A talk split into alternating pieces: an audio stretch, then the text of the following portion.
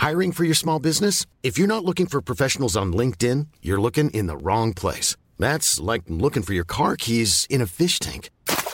LinkedIn helps you hire professionals you can't find anywhere else, even those who aren't actively searching for a new job but might be open to the perfect role. In a given month, over 70% of LinkedIn users don't even visit other leading job sites. So start looking in the right place. With LinkedIn, you can hire professionals like a professional. Post your free job on linkedin.com slash spoken today.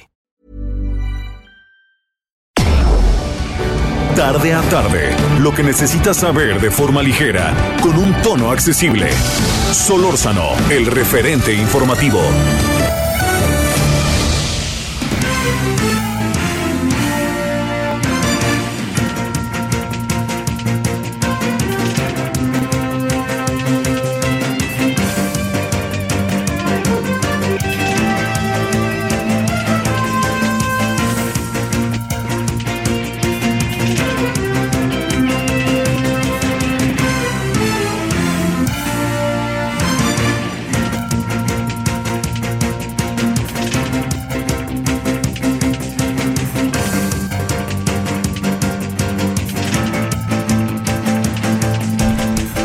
Tardes, aquí andamos como todos los días de lunes a viernes a las 17 horas en hora del centro. Gracias que nos acompaña. Estamos en el 98.5 de FM Heraldo Radio, su servidor Javier Solórzano y todas y todos quienes hacen posible la emisión. Eh, hoy eh, lo que acaparó la atención es el caso eh, de la, del hermano de Gertz Manero, el fiscal que es hermano de la persona que fue que hace que murió hace algunos uno o dos años Eh, lo que sucede es que lo que sucedió con él es que Alejandro Gertman, el fiscal, acusa que hubo negligencia y que casi que lo dejaron morir. ¿Quién lo dejó morir? Su esposa. Entonces, eh, y lo que lo que vino a suceder y lo que lo que vino a suceder es que el entorno del caso, muy en concreto, acabó siendo una acusación de Alejandro Gertz y resulta que eh, terminó eh, siendo encarcelada. Está siendo encarcelada como presunta responsable de lo sucedido, ¿no? Entonces, eh, Alejandra Cuevas es, es de estas paradojas que uno no entiende, ¿no? Ale- Alejandra, Alejandra Cuevas, después de todo lo que dijeron hoy los este, integrantes de la Corte, por lo menos cinco de ellos, es que debería estar en libertad, pero tiene que seguirse un proceso hasta que no todo quede absolutamente claro, y si no queda todo absolutamente claro para la justicia, pues ella ahí seguirá. Lo único que sí parece es que pues tendrá que tener más paciencia de la que ha tenido y no nos hagamos. Este, es muy difícil delimitar los terrenos porque está directamente involucrado el fiscal porque su hermano eh, termina siendo juez y parte por más que sea un privado que él desarrolla todo un proceso que sigue y este proceso este, es lo que lleva a la señora Cuevas a la cárcel. Pero él es al mismo tiempo el fiscal. Entonces, como, como no sé si alcance a apreciar, pero, pero es ahí como una serie de retruécanos. Y lo que pasó, y al rato se lo explica muy bien Irene Levy, pero para no perderlo de vista, ¿no? Lo que sucedió. Este es uno de los asuntos que tenemos que revisar muy a detalle el día de hoy. Hay otros asuntos, ¿eh? eh Fíjese que lo que pasó hoy de esta balacera en Nuevo Laredo, dramática desde donde se vea, ¿eh? las escenas son brutales.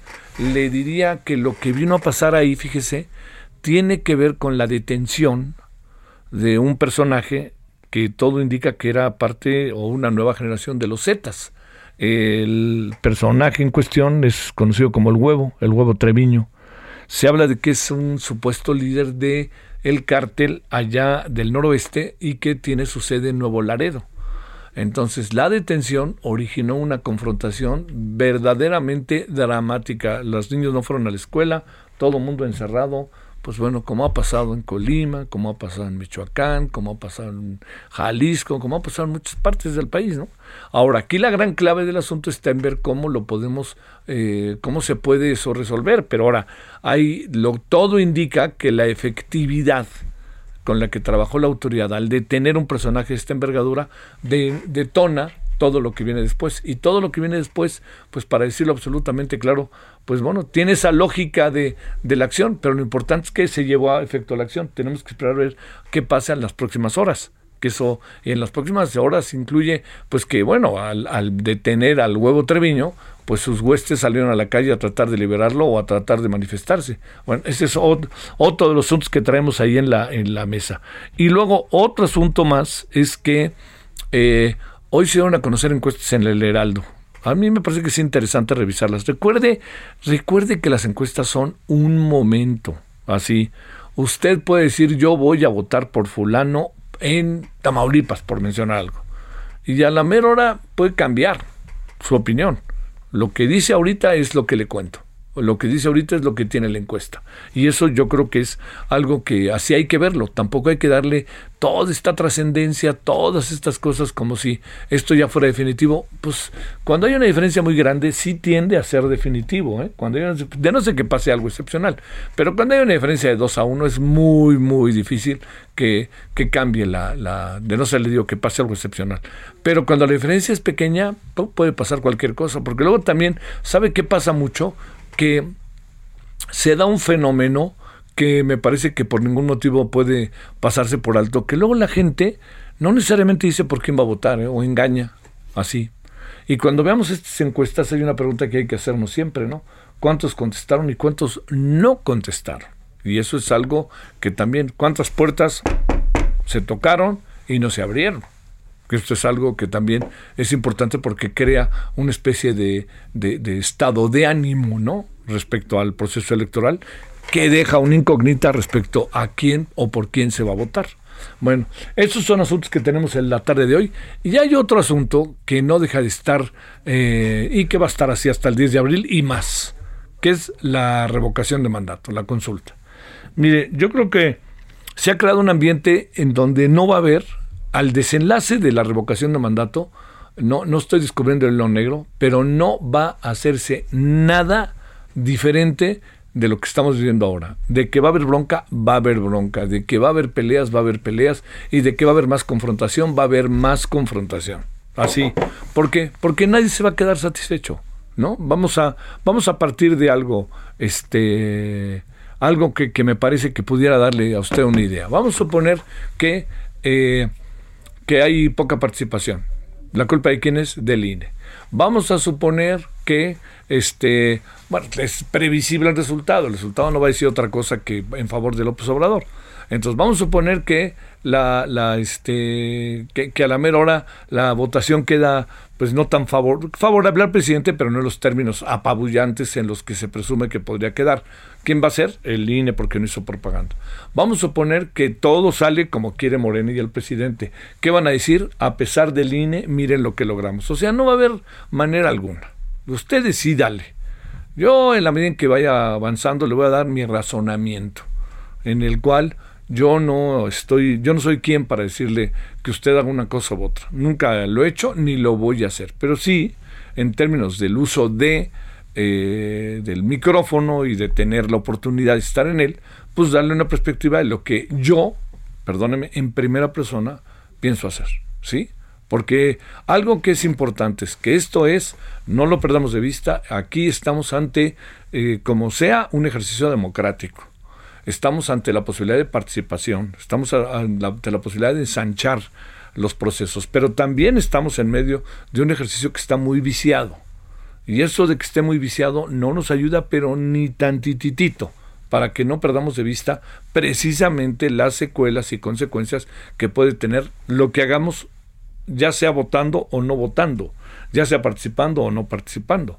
Ahora, que quede claro, todas las otras ocasiones, cuando vamos a una elección, de carácter local, presidencial, federal, lo que pasa con nosotros es que tenemos una posibilidad muy alta de, sin necesidad de que hagamos un gran movimiento de nosotros, podemos ir a votar a la vuelta de nuestra casa, porque de eso se trata, de facilitar al máximo la participación ciudadana. Pero en este caso no va a ser así, vamos a tener que todos haremos un gran esfuerzo por dar a conocer todos los lugares donde se va a, instalar casillas, pero debido a que no hubo presupuesto, que esta es una de las cosas que va, acuérdense de mí, el 10 de abril vamos a estar hablando de esto, vamos a tener que hacer, pues a lo mejor en lugar de caminar una cuadra, vamos a tener que caminar tres o cuatro.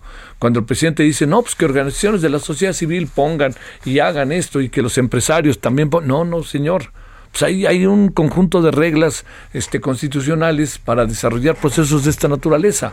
Entonces, no, no, no vengamos ahora con que, no, lo que pasa es que lo que tenemos que hacer es una, un, una, este, una elección y entonces, pues, sea a la vuelta de mi casa, ponga la casilla. No, no, pues también queremos que se, digo, lo que hace fuerte es el desarrollo del proceso, del proceso mismo, la posibilidad de que sea vinculante y la, este, la exhortación a que la gente con credencial de elector pueda votar, si no, o participar de la consulta. Si no, perdóneme, pero el otro día a mí se me acercaron dos señoras mayores, así como yo, y me dijeron, oiga, a ver, vaya a votar, vaya, porque consulta, que no sé qué. Le dije, oiga, pero pues este, está bien que me alienten, pero esto lo tiene que hacer el INE. No, el INE no hace nada. Y, oh, y otra vez entramos en esos terrenos en donde nada sirve, nada funciona, todo está mal. Bueno, bueno, eso, eso fue otra de las historias, de las muchas que estamos viviendo. De aquí al 10 de abril vamos a estar en un máscara contra cabellero. Bueno, y este, para ir directamente allá con Irene Levy de varios temas que hay, que queremos hablar con ella, tenemos este también que, este, bueno, ganaron las chivas, ¿eh? Las mujeres, ¿eh? Y, y ganaron bien, yo vi un rato el juego. Oiga, ¿qué? ¿Cómo, cómo elevado, cómo se ha elevado el nivel de juego, eh? Es yo le diría que es eh, gratamente impresionante cómo se ha elevado el nivel de juego del fútbol femenil mexicano. Créame, yo creo que, a ver, ahí le va, ahí le va un pronóstico. Yo creo que las mujeres van a acabar teniendo una, un mejor desempeño en un mundial que los hombres en un periodo de cuatro a ocho años. Va a ver. Se lo firmo, como dicen. Hay tres o cuatro mujeres que juegan un carro y son de Chivas de América, ¿eh? No son de Tigres y Monterrey, que es donde se juega mejor ahora. No, imagínese, y en el Atlas también se juega muy bien. Hay equipos que son una maravilla. Bueno, eso échale un ojo. Y el 0-0 fue tan aburrido que, pues como muchos, nos quedamos dormidos o le cambiamos de canal.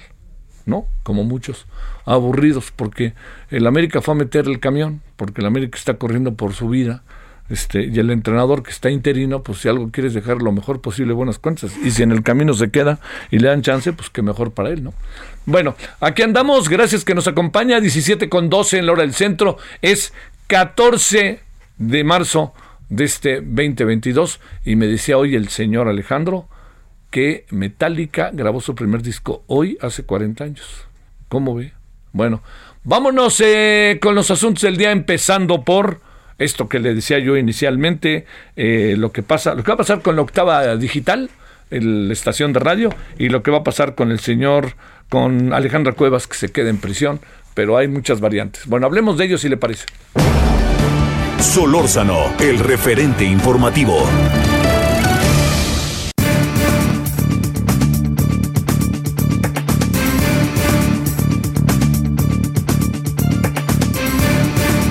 Las primeras declaraciones de la familia de los hijos de Alejandra Cuevas es que tienen la certeza de que saldrá libre. Ya veremos. Bueno, le quiero agradecer a Irene Levy, presidenta de Observatel, profesora de la Universidad Iberoamericana. Querida Irene, ¿cómo has estado? ¿Cómo te ha ido? ¿Cómo estás, querido Javier? Muy bien, ¿tú qué tal? Bueno, cuéntame qué este, ¿cómo va Canadá? Va bien, ahorita que hablabas de la, de la, del, deporte femenil, pues me acordé que aquí se ganó elección femenil de hockey en las Olimpiadas eh, y no en, la masculina. Entonces, este, también aquí están jugando muy bien. Bueno, pero estamos contentos porque vamos a ir al Mundial Sub-17 porque México le ganó a Canadá 1-0. Espero que tu otra tierra no se enoje mucho con nosotros. Bueno. No, y yo sigo yéndole a México. Yo lo sé. A ver, empecemos por lo que, eh, digamos, por lo que pasó con la octava digital, siendo que el grupo Radio Centro se sabe que ha pasado por procesos muy complicados y que va a entregar su espacio a, a Olympus, Olympusat. ¿Qué es eso y de qué se trata?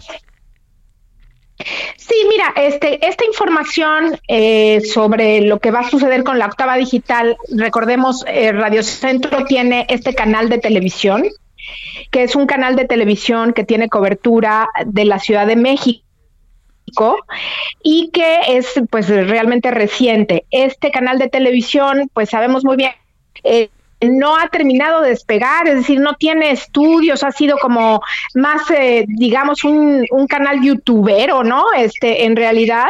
Y en este sentido, pues eh, la información es que eh, claramente no la ha confirmado, pero tampoco la desmintió cuando yo dije esta información, es que hay una empresa que se llama Olympusat que es una empresa que se dedica a eh, elaborar contenido tanto en idioma eh, español como en inglés, que será la que se encargará de la programación de la octava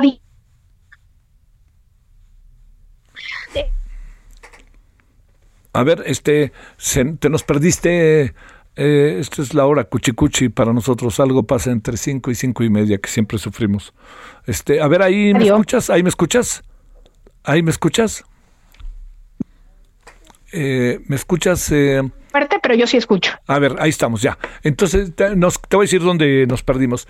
¿Qué este, se encarga esta empresa de contenidos en inglés y en español? Exactamente, es una empresa que está localizada en Estados Unidos, concretamente y eh, la información que tengo es que ha firmado un convenio o están en negociaciones ya para firmar un convenio para eh, encargarse de la programación de la digital. Te decía yo que efectivamente, eh, aunque no ha confirmado Radio Centro esta información, pues tampoco negó la información que, que di el viernes pasado. Y en ese sentido, pues eh, recordemos también que Radio Centro, querido Javier, tiene varias estaciones de radio, entre ellas dos AMs que están apagadas desde hace mucho tiempo, la 1110 y la 790.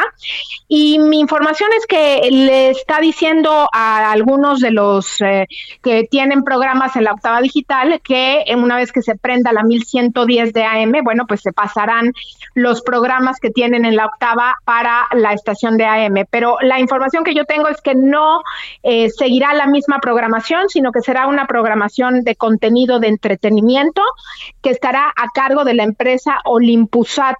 Eh, lo que sí hay que decir, porque tuve muchas preguntas al respecto, es que en relación, por ejemplo, al, programa de, Carmen Aristegui, pues que ha sufrido censura en, en, sexenios anteriores, no, no se tocará, porque recordemos que Carmen pasa en la estación 88.1 de FM pero sí tengo la información de que Carmen ya no estará tampoco en televisión. Entonces, es este, esta especie de, toma de la, de, la, del canal de televisión, eh, sobre todo de los contenidos. No hay cambio de titularidad ni nada, simplemente es un convenio para transmitir contenidos de entretenimiento por esta empresa Olympusat. Eh, además camina con dificultades el grupo Radio Centro, ¿no? Muchas dificultades, lo hemos platicado aquí, tiene pasivos importantes. Desde aquella vez que tuvo que pagar, recordarás, 450 millones de pesos eh, como multa por no haber eh, eh, pues cumplido con el pago de la, del canal de televisión cuando recientemente se, se mm, licitaron dos canales de televisión, uno de ellos lo ganó Imagen y el otro pues lo ganó el grupo de Francisco Aguirre, pero pues había ofertado mucho más y prefirió dejar despierta esa oferta y pagar la multa de 450 millones de pesos por falta de seriedad para cumplir con ello. Es así como no sabemos qué va a pasar y también, bueno, estas dos estaciones que siguen apagadas, querido Javier, la 1110 y la 790 de M, y que pues es extraño que el Instituto Federal de Telecomunicaciones pues no haya hecho nada al respecto, al respecto sabiendo, bueno, que legalmente se requiere una continuidad del servicio de radiodifusión. Este, hubo otros, eh, Radio 13 un tiempo lo sacaron del aire y estuvo nada más en, este, a través de internet y luego ya no volvió jamás por, precisamente por eso, ¿no? Es exactamente lo mismo, algo, algo similar este, que está pasando, por ejemplo, con la 105.3, que también sacó del, salió del aire y no sabemos qué pasó eh, que no es de Radio Centro, hay que decirlo, esa no tiene nada que ver con él, pero bueno, sí hablo del Instituto Federal de Telecomunicaciones y los derechos de las audiencias, que bueno, tendrían que decirnos qué está pasando con estas estaciones que de pronto salen del aire y no explican qué es lo que pasa y que salen por mucho tiempo, porque pues se puede llegar a entender que hay un reemplazo de equipos y hay situaciones de emergencia, pero que salgan del aire por mucho tiempo y que no se no se revoque la concesión ni se sancione a los concesionarios o que se deje libre esa estación, Javier, y que se le dé a otro concesionario que sí le dé uso, me parece que esto es algo que el instituto ha fallado en informar. Oye, a ver, ¿y quién es esta empresa? ¿Quiénes son? ¿Son mexicanos? ¿Son estadounidenses? ¿Son latinos? ¿Quiénes son? No, es una empresa, hasta donde veo en la página de internet, eh, solimpusat.com, Olimpusat con Y, es una empresa que tiene sus oficinas en Miami, que, que, genera bastante contenido, Javier, y no nada más eso, sino que también se encarga de la transmisión de algunos eh, canales, eh, es decir, tiene estudios y tiene estas eh, instalaciones de telecomunicaciones, y es una empresa que tiene algunos canales, sobre todo de entretenimiento, te decía, cine latino, eh, tiene cine mexicano, tiene algunos contenidos enlatados también que recicla. Entonces eso no, promete mucho, es decir, no pareciera que vamos a ver un gran contenido en la octava digital. Me parece más bien que esto responde a una situación financiera por parte del Grupo Radio Centro. Tendrán ellos en su momento que explicar qué está pasando, pero bueno, es, es, un, eh, una mala noticia porque, bueno, eh, me parece que era bueno tener por pluralidad un nuevo espacio en por lo menos en la Ciudad de México, eh, en un nuevo canal de televisión que nunca, te repito, en mi opinión, nunca terminó de despegar, nunca ha tenido eh, un gran rating ni nada, pero creo que eh, era una buena oportunidad que otra vez se pierde por una situación de mala planeación. Sí, sí. Bueno, a ver, punto y aparte, ¿qué pasó hoy en la mañana en la Corte? Ah, que estuvo muy, muy eh, interesante la discusión, querido Javier. Eh, pues mira, yo bueno, primero, ¿qué pasó? Se, el, proyecto del ministro Pérez Dayán, este famoso proyecto que sale, las grabaciones del, del, fiscal Gertz Manero y, su, su, procurador, este proyecto, eh, digamos, proponía eh, otorgar el amparo o más bien regresar el amparo eh, a la instancia judicial por problemas de procedimiento, es decir, eh, otorgar el amparo para que el juez em, eh, lo que decidiera eh, sea reponer el procedimiento por problemas que, él vio de forma. Es decir, no entró al fondo el ministro Pérez Dayán por una cuestión muy técnica que él comentaba hoy, que tiene que ver con una tesis y una contradicción de tesis de jurisprudencia que tiene la Corte. Eh, eh, obviamente el ministro ponente, que fue Pérez Dayán, pues es el que habló hasta el fin eh, y todos uno a uno fueron haciendo sus votos. Y fue muy interesante porque muchos de ellos eh, se pronunciaron por em, cinco, específicamente, por otorgarle el amparo liso y llano a Alejandra Cuevas. ¿Qué significa el amparo liso y llano? Eh, significa que en automático, al otorgarle este amparo, Alejandra hubiera salido libre. Es decir, no era un amparo para efectos, que eso significaba que regresaba el expediente a la instancia jurisdiccional para que en esa instancia se vuelva a dictar una nueva sentencia. En este sentido, hubiera sido lo que todos esperábamos, y bueno, no todos, ¿no? Porque el fiscal no esperaba esto, pero muchos esperábamos que se dictara un amparo liso y llano, se protegiera a Alejandra Cuevas y saliera inmediatamente de la cárcel. No fue así, eh, y no fue así por una votación de cinco a seis votos cinco a favor para que saliera y hubiera un amparo liso y llano y seis votos en contra de esto. Sin embargo, Javier, permíteme ser optimista. ¿Por qué? Porque de lo que yo escuché en los argumentos de los ministros y las ministras, sí escuché que estaban en contra de varios de los argumentos que dio el fiscal, específicamente, por decir alguno, eh, de la calidad que le dan en el expediente Alejandra Cuevas eh, de, mm, cómplice o de coautor de este, de este delito por considerar que ella estaba em, obligada a la guarda, al cuidado, digamos, del hermano del, actual fiscal. Y lo que dicen es, esto no existe, esta figura de, guardia accesoria, esto no existe en, nuestra ley y por lo tanto el ya darle esta figura de que ella estaba obligada, pues esto hace dudar inclusive de, del, expediente y de la imputación que se le da a Alejandra Cuevas. Eh, esto me gustó mucho, varios de los ministros que aún cuando no votaron por darle inmediatamente la libertad, sí se pronunciaron por varios elementos de fondo que me dan a mí por lo menos la esperanza, salvo que esto cambie y esto puede cambiar, ¿eh? Pero a mí me dan la esperanza de que próximamente eh, la siguiente eh, votación o el siguiente proyecto que se elabore sea para otorgarle a, Alejandra Cuevas la libertad por considerar que no está bien integrado el expediente, que hay muchos problemas de, forma, pero que también en el fondo, que es lo que dijeron la mayoría de los ministros, que hay que, analizar el fondo, que también en el fondo hay problemas desde el... ¿Te puedo interrumpir tantito? ¿Nos das un minutito para la pausa y seguimos? El referente informativo regresa luego de una pausa. Estamos de regreso con el referente informativo. En el referente informativo le presentamos información relevante. Hey, I'm Ryan Reynolds. At Mint Mobile, we like to do the opposite of what Big Wireless does. They charge you a lot, we charge you a little. So naturally, when they announced they'd be raising their prices due to inflation, we decided to deflate our prices due to not hating you. That's right. We're cutting the price of Mint Unlimited from $30 a month to just $15 a month. Give it a try at mintmobile.com slash switch. $45 upfront for three months plus taxes and fees. Promo for new customers for limited time. Unlimited more than 40 gigabytes per month. Slows. Full terms at mintmobile.com.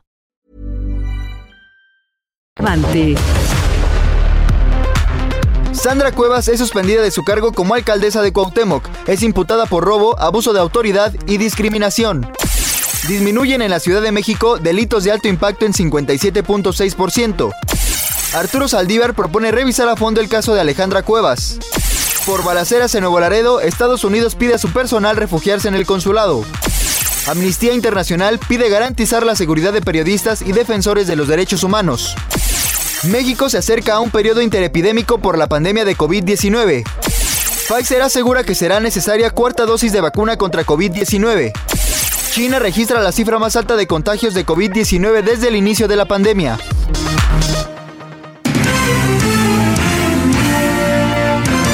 Esperamos sus comentarios y opiniones en Twitter. Arroba Javier Solórzano. Arroba Javier Solórzano.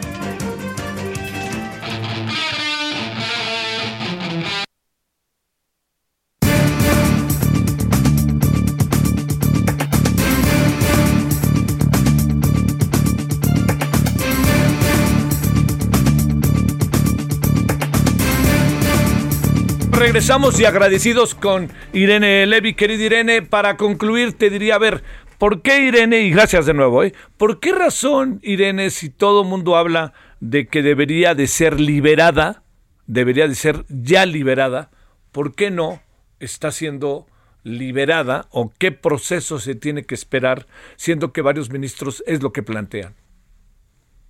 Pudo haber sido liberada, querido Javier. El punto es que eh, no se entró, primero el proyecto del ministro Pérez Dayán no entraba al fondo, sino que resolvía por forma. Y entonces todos los ministros dijeron, no, no, no, a ver, si nosotros ya ejercimos la, la, la facultad de atracción de un caso como este, pues es para que entremos al fondo del asunto.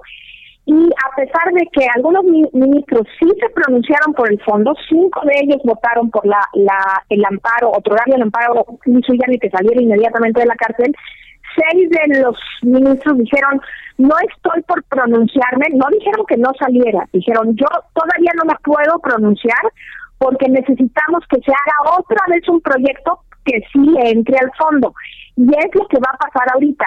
Es muy importante esto, Javier, porque no es que votaron por dejarla encerrada en la cárcel, votaron porque se realice un nuevo proyecto que revise el fondo, es decir, qué se acusa, cómo se acusa, si ella cumple con esos esas características de los delitos, etcétera, etcétera, y entonces ya estar en posibilidades de votar un proyecto que le entra al fondo porque el de Pérez Dayan solamente se iba por cuestiones de procedimiento. Entonces es muy importante decir que esto debe ser rápido, porque pues ya se llamó la atención hoy en el pleno de la corte de que pues no podía seguir una persona en, en la cárcel sin que su, su asunto fuera resuelto y que por lo tanto esto iba a tratar de ser expedito. Entonces eso para mí es una buena noticia y me parece que están en la mesa todos los elementos, porque lo dijeron los ministros, la mayoría de los ministros dijo que no estaban de acuerdo en la forma y en el fondo de algunas de las cuestiones del expediente. Entonces,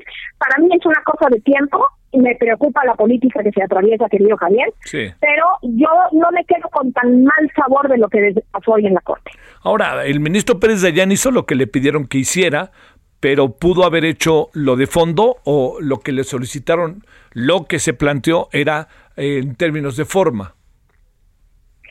Pues es, toca justo el punto que se tocó hoy, porque lo que dice el ministro Pérez Dayán es que yo no pude, no podía entrar al fondo porque tengo una tesis jurisprudencial que me impedía entrar al fondo por un tema de procedimiento.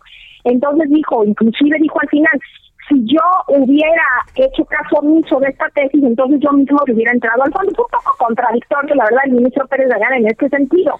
Pero lo entiendo también porque en ese sentido el ministro pues estaba un poco maniatado eh, por un par de, de tesis jurisprudenciales. En todo caso, sí pudo haberle entrado al fondo, creo yo, pero también, te repito, estaba, estaba en la línea, en la franja gris estaba en la franja En ese sentido, creo que el próximo, no sabemos quién lo va a hacer, ojo, ya no es el ministro Pérez Dayán el que va a hacer el proyecto, no sabemos a quién le va a tocar, eso va a ser también muy importante. En todo caso, se va a realizar el proyecto, yo creo, que tomando en consideración lo que el día de hoy se discutió, si no, pues no tiene ningún sentido. Sí. ¿Qué presumes y cuánto tiempo más la señora Alejandra Cuevas te estará en la cárcel y qué pasará inevitablemente en los terrenos de la especulación con el señor Alejandro Gertz en caso de que pierda, por decir alguna cosa, por decirlo de alguna manera, perdón, la forma en que ha tratado a como de lugar de mantener a la que era esposa de su hermano en la cárcel? Mira, a mí me parece, vamos a, ver los tiempos. Al ministro Pérez Dayán le dieron el expediente el 17 de enero y él repartió su proyecto a los ministros el 22 de febrero, es lo que él, él comentó inclusive hoy en la sesión. Entonces él se tardó un poquito más de un mes y hubo más dilación ahora para para el para el 16 hasta hoy 14 de marzo que se revisara. Yo esperaría que no en, en, menos de un mes o máximo en un mes esto se vuelva a discutir ya en la corte. Ahora se tardó casi dos meses esperemos que sea en la mitad del tiempo. En todo caso en unas cinco semanas recordar que se atraviesa Semana Santa también por ahí pero esperaría que no se tarde mucho. Me preocupa sí qué pase ahora con este impasse este tiempo en el que sigue en el limbo el caso, en la parte política. Esa sería mi preocupación, las presiones que se vienen, querido Javier, en materia política hacia los ministros y en la parte política va a estar terrible, Javier, tremendo. Sí, sí, sí, sí. Oye, una pregunta más. ¿Está en las atribuciones de la Corte, tipo caso eh, Flonas Casés, que diga lo siguiente, al acabar su sesión en un mes, esperemos que lo sea, en este momento debe de quedar en libertad la señora Alejandra Cuevas? ¿Está en sus atribuciones? 100%, es el tribunal máximo y sí puede hacer eso. Claro que puede hacer eso. Este, vale la pena recordar los ministros que dijeron, para mí otorgo un amparo liso y lleno, que fue el ministro González Alcántara, Javier Lainez, la, ministra Norma Lucía Piña, Luis Manuel eh, Luis, eh, Aguilar y la ministra Ríos Farjat. Eh, esos fueron, Luis María Aguilar, esos fueron los ministros que fueron por la libertad liceyana y el resto no. Entonces vamos a ver, pero varios de ellos, Pardo, por ejemplo, Pardo dijo, pues a mí me parece que no hay elementos para que ella siga en la cárcel, para que esté imputada. Él lo dijo, pero me dijo, no me considero todavía listo para pronunciarme en el fondo. Entonces hubieron algunos que estuvieron a la mitad del camino. Eh, ese 5 a 6, híjole, yo creo que estuvo pactado antes, pero vamos a ver qué es lo que pasa a nivel político, querido Javier. Eso es lo que va, eso es lo que va a presionar mucho, que si ellos platican antes de entrar a la, a la sesión, ¿tú crees que no? Ah, pues claro, por favor. Bueno, te mando un gran saludo, Irene Levi, querida. Te mando un beso enorme, querido Javier, estoy a tus órdenes. Hasta luego, gracias Irene, buenas tardes. 17.38 en la hora del centro. Solórzano, el referente informativo. Bueno, ahora vamos a otro tema igual de importante que se ha agudizado la violencia una vez más entre fines de semana. Vaya usted a saber si la delincuencia se echa a andar o vaya a ver si se echa a andar también vaya usted a saber si no también se aligeran la propia delincuencia organizada y se expone un poquito más. Pero bueno, este le quiero agradecer a David Saucedo, especialista en seguridad pública, que esté con usted y con nosotros. David, muchas gracias. ¿Cómo has estado? ¿Qué tal, Javier? Muy bien, a tus órdenes. Un saludo a ti y al auditorio. A ver, empecemos por lo de Nuevo Laredo. ¿Qué pasó en Nuevo Laredo y qué garantiza que ya no vuelva a pasar o va a seguir pasando o qué? Mira, eh, se trató de la detención de un narcotraficante de alto perfil, el que era hasta hace poco el máximo líder del cártel del noreste, una decisión del cártel de los Zetas, como tú recordarás, una de las intervenciones, entre comillas, exitosas del gobierno federal en contra de los cárteles de la droga fue la detención de los líderes de los Zetas, que en realidad eran desertores del ejército mexicano, no eran desertores de bajo nivel, eran del cuerpo de élite del ejército mexicano, de los famosos GAFES, el Grupo Aeromóvil de Fuerzas Especiales, una vez que fueron capturados, eh, una vez que desertaron del ejército mexicano, eh, constituyeron un cártel, el cártel de los Zetas, que era el brazo armado del cártel del Golfo. Como suele ocurrir entre las organizaciones criminales, se da una división, los Zetas eh, hacen su, propia, su propio camino, eh, capturan territorios, se convierten en un cártel dedicado al trasiego de drogas, al tráfico de personas, al narcomenudeo. El cártel de los Zetas es descabezado en esta estrategia muy rara que estamos aplicando en México de descabezar a los cárteles y al momento de descabezarlos se fracturan, se fragmentan en varias organizaciones. Una de ellas el cártel del noreste que tenía eh, un dominio de gran parte del estado de Tamaulipas, específicamente de la región de Nuevo Laredo. A raíz de la captura del, líder del cártel del noreste, se empiezan a dar una serie de narcobloqueos en la ciudad de Nuevo Laredo. Eh, esto nos indica que eh, en efecto era un narcotraficante de alto perfil. Lo más probable es que estos eventos continúen porque, como suele ocurrir, ahorita habrá al interior de la organización una disputa para ver quién se queda con el control del cártel del noreste. Si llegan a un acuerdo, la confrontación será de los integrantes del cártel del noreste contra las autoridades federales y si no, seguramente habrá una guerra sucesoria para ver quién se queda con la jefatura de dicha organización criminal. ¿Qué pasó a lo largo de la noche? ¿Reacciones por la detención o también se movió el avispero? Yo creo que más bien hasta el momento son reacciones por la detención. Eh, hasta ahorita los jefes de plaza, los jefes de sicarios, los líderes de las eh, bandas de narcomenudeo, todas ellas eh, que forman parte del cártel del noreste, enfrentaron a la autoridad. Parece que tenían la sospecha de que iban por más integrantes de la organización criminal. Estos narcobloqueos sí, en efecto, son una protesta por la detención de su líder, pero también eran una estrategia para evitar la movilidad y que pudieran hacer incursiones los elementos del cuerpo de élite eh, del ejército para hacer más capturas de integrantes del cartel del noreste. Eh, se realiza un operativo vía aérea con helicópteros, pero también vía terrestre. Entonces, aunque hubiera una estrategia de detección con drones o con aeronaves, con helicópteros, sobre todo los halcones negros, eh, impedir que los elementos del ejército mexicano se pudieran acercar hacia las casas de seguridad y de esta manera capturar a más integrantes de la jefatura del cártel.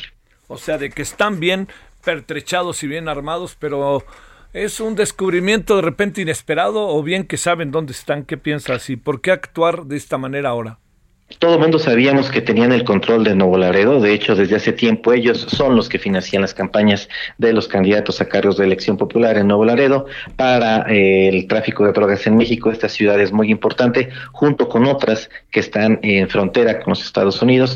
Esta ciudad de Nuevo Laredo eh, forma parte de, la, de las rutas de trasiego de, drogas del Pacífico. Es una ciudad clave para ellos. Es de hecho la capital eh, económica del cártel del noreste. Tienen el control de dicha ciudad desde ese tiempo, eh, definitivamente tenían un control y vivían con un anillo de protección eh, de parte de las autoridades eh, municipales y muy probablemente las estatales, ahí en Nuevo Laredo. Este, ¿Vienen las elecciones en Tamaulipas?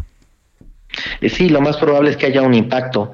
Eh, normalmente Tamaulipas, eh, la clase política se divide, y la clase política y los cárteles de la droga se dividen entre las dos ciudades más importantes, en Nuevo Laredo evidentemente, la otra es Ciudad Victoria, en donde hay otra organización criminal que tiene el control de esta región.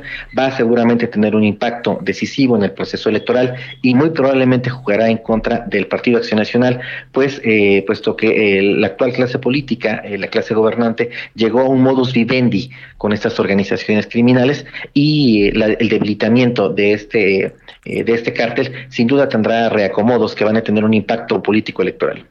A ver, rápidamente nos vamos de ahí al Chaparrito, presunto operador también de otro cártel allá en Colima, del cártel Jalisco Nueva Generación, que fue detenido y que Estados Unidos estaba muy atento a esta detención. Definitivamente, de hecho, se trató de una, un gran golpe que dio el, en este caso fue el cuerpo de élite de la Marina, el que hace la detención de el que hasta este momento era identificado como jefe de plaza del cártel Jalisco en la ciudad de Colima. Hay quienes comentan que también tenía el control del puerto de Manzanillo. Me parece que eh, no es no es no, no es, no es esto segundo, sino nada más lo primero. En, Manzanillo me parece que hay otros jefes criminales del cártel Jalisco, pero no se puede escatimar el, el éxito que tuvo la Marina en la detención de este líder criminal, eh, nada más que tiene una consecuencia no deseada. La captura de eh, la jefatura del cártel Jalisco en Colima sin duda fortalece al cártel de los mezcales, la otra organización que se escindió del cártel Jalisco y que ha generado mucha violencia en la capital del estado. Entonces, este es un juego perverso. Lamentablemente, cuando las autoridades se anotan una victoria de este tamaño, como fue la captura del jefe de plaza, en la carambola, el que se beneficia, la que se beneficia la organización rival y en este caso el cártel de los mezcales. Híjole, híjole.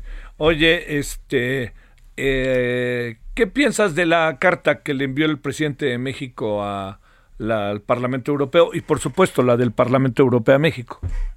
Me parece que fue un intercambio muy lamentable. Entiendo perfectamente la lógica del Parlamento Europeo. No es la primera vez que envían misivas con esta hechura eh, para eh, pedir que haya respeto a los derechos humanos eh, fuera de las, del, circuito de, de, países que forman parte de la Unión Europea. Y me parece que la respuesta del gobierno mexicano, si hubiera sido la respuesta que comúnmente se emite para este tipo de notas diplomáticas, no habría encendido el debate tal y como ocurrió. Me parece que se trató de una redacción muy poco cuidada. Eh, creo que el presidente se equivoca con respecto al, tipo de respuesta que emite frente a estos señalamientos. Entiendo que en la retórica que él tiene de no intervención pida que no se intervenga en aquellos aspectos en donde la política interna eh, nota hacia el exterior. Pero esto es algo que vive en todos los países. Si mueren periodistas, si no se respeten los derechos humanos, si hay atentados contra la libertad de expresión, pues es muy normal que Amnistía Internacional, la Unión Europea, eh, eh, la, prensa de los Estados Unidos, eh, Le Monde, Le Figaro, de, Washington Post, es perfectamente normal que emitan y tengan posturas al respecto, que no son posturas, posturas injerencistas, que más bien forman parte de la dinámica global en la que vivimos actualmente. Pues sí, no se entendió por ahí. David, te mando un gran saludo y muy buenas tardes. Gracias a ti, Javier, un abrazo. Gracias. 1746 en hora del centro. Solórzano, el referente informativo. En la edición empresa de hoy del Heraldo viene, eh, pues como regularmente se hace, eh, las encuestas de cara al proceso 2022, eh, donde estarán en juego, entre otras, seis gubernaturas en Aguascalientes, Durango, Hidalgo, Oaxaca, Quintana Roo y Tamaulipas. Bueno, ¿Qué dice esta encuesta? ¿Cómo la ve? Yo la alcanzo a ver con una mirada inicial, bajo cierto, se mueve poco, pero, pero no está ya tan definido en algunos estados como se pensaba. Eh, le hemos pedido a Alberto Pérez, que es socio director de opinión pública, eh, marketing e imagen, que pues que nos dé lectura de ello, ¿no? A ver cómo la ve él. ¿Cómo estás, Alberto? Bien, gracias Javier, buenas tardes, gusto saludar a tu público y en tu espacio y encantado de platicar al respecto. Gracias, a pues, ver. Como sabes. A ver, sí, te, pregunto, ah, nomás te diría, a ver, ¿qué te sorprende de las encuestas que hicieron? Si es que algo te sorprende, Alberto, a ver. Sí, fíjate que la salida del precandidato que había postulado Movimiento Ciudadano en Quintana Roo es de lo que más me llama la atención, cómo se movió el escenario con, con el reemplazo de, del candidato Movimiento Ciudadano, con esa, ese precandidato tenía el segundo lugar hace un mes, exactamente en febrero, y estaba solamente 6.7 puntos abajo de Mara Lezama, la candidata de Morena para la gubernatura de Quintana Roo. Entonces, me parece interesantísimo cómo se distribuyeron los puntos que perdió Movimiento Ciudadana y además los eh, puntos del electorado que ya se decidió, los que estaban indecisos y ya se fueron alineando favoreciendo alguna de las dos candidatas, que además ahora está, eh, bueno, pues estamos ahora, ya sabes, la fecha que acompaña al mes de la mujer, el, el Heraldo ha sido muy puntual destacando ahí el tema hashtag poder femenino, eh, tenemos cinco candidatas y allí en Quintana Roo se van a enfrentar dos. Mara Lezama, que conserva la ventaja, eh, ahora con 33.5% de intención de votos contra Laura Fernández, eh, que le lleva una ventaja de 10.3 puntos, pero es muy interesante que está creciendo sin siquiera haber comenzado la campaña, más la candidata Laura Fernández que postula la alianza PAN-PRI-PRD, que creció, PAN con el PRD, perdóname, que creció 10 puntos, eh, mientras que Mara Lezama solo consiguió 5 puntos de los que se repartieron por este cambio de movimiento ciudadano. Ah, Eso está entre lo que me llama la atención. Claro. Y sigue siendo doble dígito la diferencia, es una ventaja holgada, pero a ese ritmo de, eh, puede eso cambiar fácilmente en la siguiente medición dentro de un mes. Además, Quintana Roo, como tú sabes, es de, de los dos estados que está disputándose eh, en este año, el domingo 5 de junio, que tienen un tema delicado para, para el sentimiento de, de la población, que es el tema de la seguridad. Ese tema eh, motiva mucho a, a los ciudadanos a participar en un sentido u otro. Eh, los enfrentamientos de la madrugada de hoy, penosamente ahí en Nuevo Laredo, en Tamaulipas, también están afectando. Y Quintana Roo, pues han estado afectando directamente al turismo, que es el motor económico de, de, de la, del estado entero. Entonces ahí se pone interesante, Javier. Eh, también me parece muy interesante el asunto de, de las mujeres, ¿no? O sea que vamos a tener como resultado ahora sí, eh, pase lo que pase en las urnas, eh, vamos a tener dos nuevas gobernadoras. En Quintana Roo, como se enfrentan las dos que lideran eh, y que seguro entre ellas quedará el- la siguiente gobernadora, ahí vamos a tener una.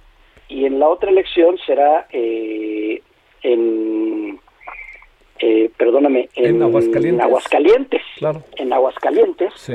donde se enfrentan también Tere Jiménez. Ahí es el estado, el único de los seis en disputa, donde es al revés. La ventaja holgada de doble dígito la tiene la candidata de la alianza PAN-PRI-PRD, Tere Jiménez, con 46.1%, Javier, sobre 32% de Nora Rubalcaba, una ventaja de 14 puntos. ¿Se ve difícil de Entonces, revertir? Eh, sí, creo que se ve difícil, nunca es imposible. Sí, claro. Eh, acuérdate que las campañas no han empezado siquiera. Legalmente las campañas empiezan dentro de tres semanas, eh, durante los meses de abril y mayo. Sí. Eh, entonces ahorita, eh, en teoría, los candidatos y los partidos políticos no han empezado a pedir el voto de los ciudadanos, Sí. eh, no han empezado a hacer toda esta propaganda de buenas intenciones que luego ya sabemos es muy difícil de cumplir Ajá. pero pero todavía no viene el ejercicio de contraste de conmover al electorado de darse a conocer de aprovechar las oportunidades que, que dan las campañas y de corregir los errores o aprovechar los errores del adversario A ver. entonces, en Aguascalientes está de todos modos, solo te, te dejaría ahí en el pensamiento que ahí perdió 4.4 puntos de ventaja que tenía hace un mes Tere Jiménez, es decir, su ventaja era mucho más holgada. ¿A qué se pudo deber? Mira, eh, esto es ajeno al, al ejercicio objetivo de neutral de medición de opinión pública, pero yo creo que algo no está funcionando en el equipo de campaña. Eh, me parece que leímos varios analistas que el factor de falta de cohesión en el PAN, acuérdate que se supone hubo una operación Sí. cicatriz con el otro que quería ser candidato, eh, no está tan claro si, si fue una Si se cicatrización eficaz. Sí. Oye, a ver, nos quedan dos minutitos. Eh, una, Claro. una referencia sobre Durango, Hidalgo, Oaxaca y Tamaulipas, muy de, de volada, para que luego la sigamos platicando mañana o pasado, ¿te parece? Cuando tú dispongas, Javier, A con ver, gusto. una Eh, referencia final Morena, sobre- A ver. Morena lleva ventaja en cuatro de los seis estados, uno con empate técnico que es Durango, que es de pronóstico reservado, solamente Aguascalientes casi seguramente la conservará la alianza del PAN. Eh, Hidalgo casi no se movió, fíjate. Sigue habiendo una ventaja para el, candidato Julio Menchaga, Menchaca sobre Carolina Villano de 12 puntos y ese creo es un estado estratégicamente eh, muy valioso para el PRI de, de Alejandro Moreno, de Rubén Moreira y están lejos todavía. No se está moviendo ahí, va a ser difícil. Y Oaxaca es muy difícil que se revierta la ventaja de más de 23 puntos que favorece al candidato Salomón Jara de. ¿Algo para cerrar sobre Tamaulipas? Sí, como no, Tamaulipas, eh, fíjate que César eh, Verástegui perdió 4.9 puntos. Estaba mucho más cerrada esa elección hace un mes, pero a ver cómo, cómo valora la población, el elector ahí, eh, los hechos de violencia otra vez recientes que seguro preocupan a la población. Eh, la ventaja es todavía cómoda para el candidato Américo Villarreal de Morena, pero esos 13 puntos de ventaja en una circunstancia donde ya hay campaña y donde vamos a ver qué ocurre con el clima eh, posiblemente de violencia en Tamaulipas, puede alterar esa ventaja. ¿Alterarla para hacerla más amplia o para hacerla más corta? Yo creo que puede hacerla más corta. Mira, mira. ¿Tú qué calculas de seis? ¿Cuántos quedarán con Morena? ¿Cuatro? Mira, no es un concurso de adivinanzas la, la, ciencia de las encuestas, pero eso indica hoy. Eh, hay que ver las tendencias. las tendencias dicen que sí, Javier. Sale. Te mando un gran saludo y muchas, muchas gracias, Alberto. A ver si le seguimos, ¿no? Cuando tú dispongas, con mucho gusto. Gracias. Gracias. Nos vemos a las 21 horas en la hora del centro referente en televisión. Pásela bien, está lloviendo, adiós. Hasta aquí, Solórzano, el referente informativo.